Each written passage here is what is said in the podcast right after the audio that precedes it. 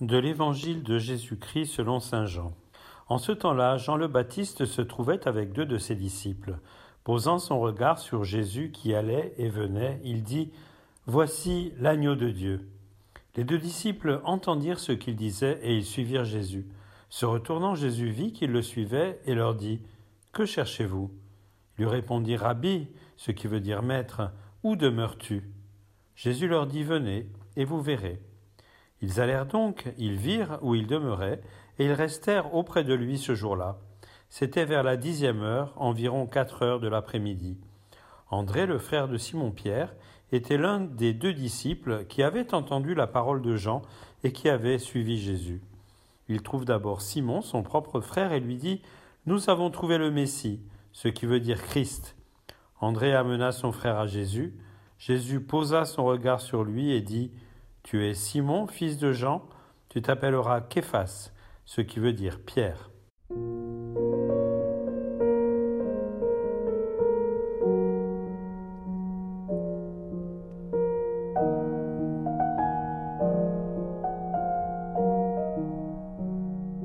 Chers frères et sœurs, avec ce vêtement en vert, l'Église reprend le temps dit ordinaire, même si c'est toujours extraordinaire d'être rassemblés autour du Seigneur. Et donc, pendant ce temps ordinaire, l'Évangile et la première lecture ont un lien l'un avec l'autre, mais la deuxième lecture pas du tout. Donc pendant les dimanches qui nous séparent du carême, nous allons entendre à la suite des textes de la première lettre de Saint Paul aux chrétiens de Corinthe en Grèce.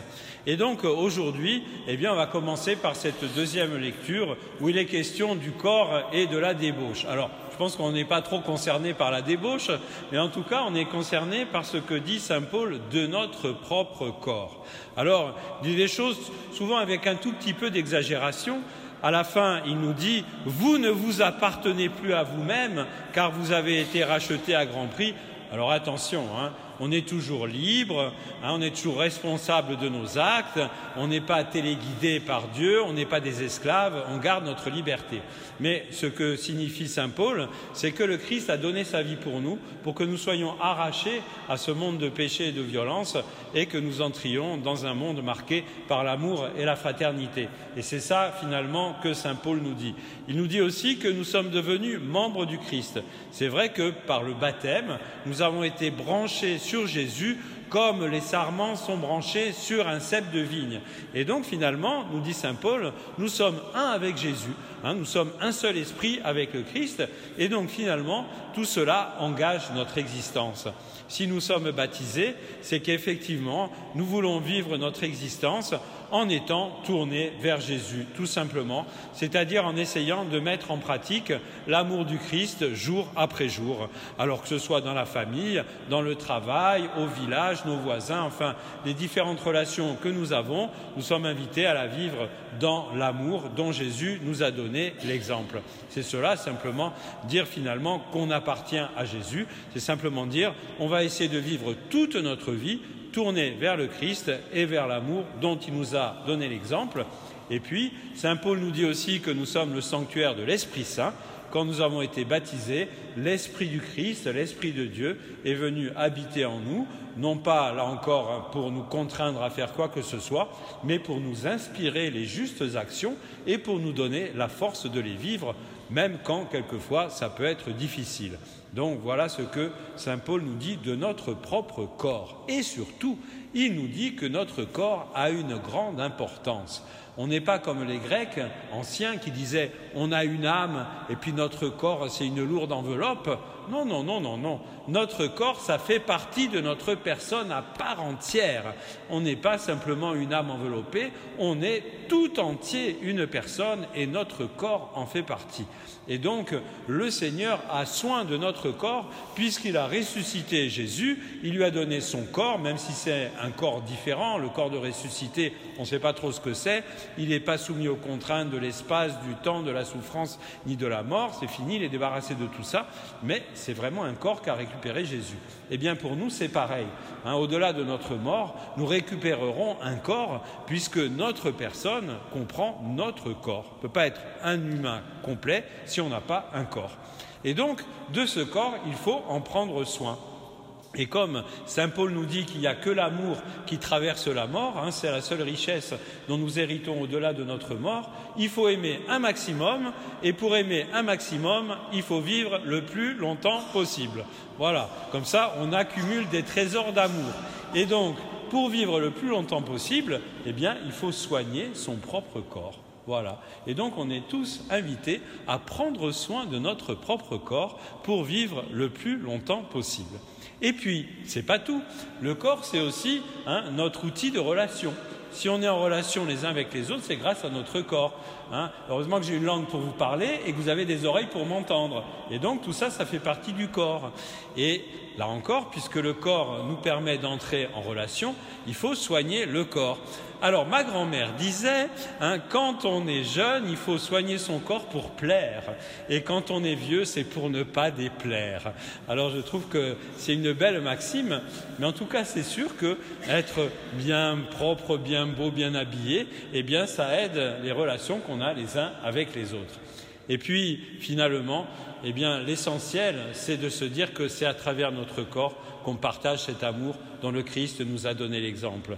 Ce sont les paroles qui sortent de nos lèvres, c'est le regard que nous portons sur les autres, c'est le sourire que nous leur offrons, c'est un geste, une caresse, une main posée, enfin toutes ces choses qui sont concrètement la façon dont nous nous donnons à ceux et celles qui nous entourent, eh bien c'est grâce à notre corps, d'où l'importance de notre corps. Et puisque Saint Paul, avec son histoire de débauche, nous parle un petit peu de la sexualité, alors c'est pareil. Hein, comme le corps fait partie de notre personne, eh bien on ne peut pas s'amuser trop avec notre corps. C'est dire, si on donne notre corps à quelqu'un, ça veut dire qu'on donne notre personne.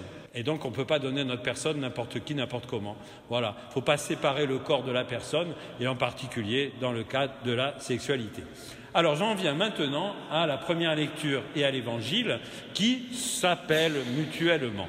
Alors dans la première lecture, vous avez le petit enfant Samuel qui entend une drôle de voix et qui ne sait pas trop d'où ça vient.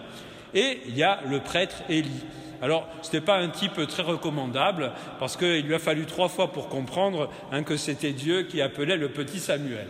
Mais finalement, le prêtre Élie a été le guide. C'est lui qui a expliqué au petit Samuel comment entrer en relation avec Dieu. C'est Dieu qui appelle, c'est Samuel qui répond de façon libre, mais il a fallu ce guide, hein, le prêtre Élie, pour permettre justement cette relation entre Dieu et Samuel. Dans l'Évangile, c'est pareil. Vous avez Jean-Baptiste. Jean-Baptiste, il est au bord du Jourdain, hein, il a baptisé Jésus, et puis Jésus, on a l'impression que ne sait pas trop comment s'y prendre. Hein. Il va, il vient, et que fait Jean-Baptiste? Eh bien, il montre Jésus à ses amis et il dit Voici l'agneau de Dieu. Et un petit peu avant dans l'évangile, il dit même Voici l'agneau de Dieu qui enlève les péchés du monde. Et donc, Jean-Baptiste va être le guide de ces deux amis, de ces deux disciples qui finalement vont suivre Jésus. Après, c'est la liberté des disciples qui suivent Jésus et la liberté de Jésus qui pose la question aux disciples, mais à un moment donné, il va y avoir un déclencheur, il va y avoir un guide, et c'est ce Jean-Baptiste qui va être le déclencheur pour mettre en relation ses amis avec Jésus. Alors aujourd'hui encore, eh bien nous les chrétiens, on est aussi des guides pour ceux et celles qui nous entourent, hein, qui peut-être ont soif de rencontrer Jésus, mais savent pas trop comment s'y prendre.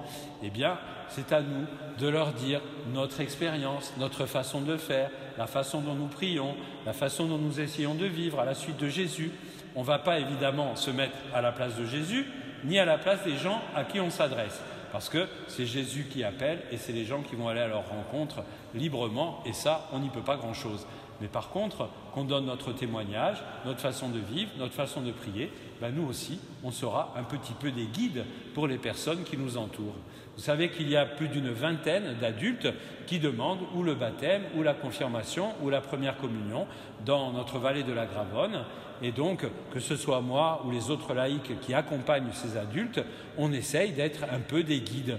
Ce n'est pas nous qui allons provoquer la rencontre. Jésus et ces personnes se débrouilleront librement comme ils veulent. Mais c'est à nous à être les guides de ces personnes. Et puis, je termine avec euh, cette question que pose Jésus aux deux amis qui sont en train de le suivre. Que cherchez-vous? Eh bien, j'aurais envie de vous dire, ce soir, Jésus vous pose la même question à chacune et à chacun. Que cherchez-vous pour être venu dans cette église? Que cherchez-vous ce soir? Est-ce que vous allez à la rencontre de Jésus ou pas? Je ne sais pas, c'est pas à moi à répondre, hein, là encore, hein, moi je suis un petit guide, hein, c'est tout, mais le Seigneur vous pose cette question. Alors à vous d'y répondre dans le secret de votre cœur, à vous de vous poser la question, même si vous n'avez pas de quoi répondre là tout de suite maintenant, mais le Seigneur nous pose la question. Alors Jésus répond, enfin il pose la question, et puis eux posent la question à Jésus, où demeures-tu? Alors finalement pour nous ce soir, où habite Jésus? Dans le ciel auprès du Père et au milieu de nous par sa parole et par son corps qui nous partage. Alors ce soir, eh bien, remercions Jésus de sa présence, lui qui nous conduit tout au long de notre vie et à travers la mort jusqu'au Père et jusqu'à la vie éternelle. Remercions Jésus de sa présence, lui qui vient nous réconforter, qui vient nous encourager à travers la parole qu'il nous adresse et qui vient nous unir à lui et entre nous à travers le propre corps qu'il a livré sur la croix et qui nous offre à chacune de nos messes.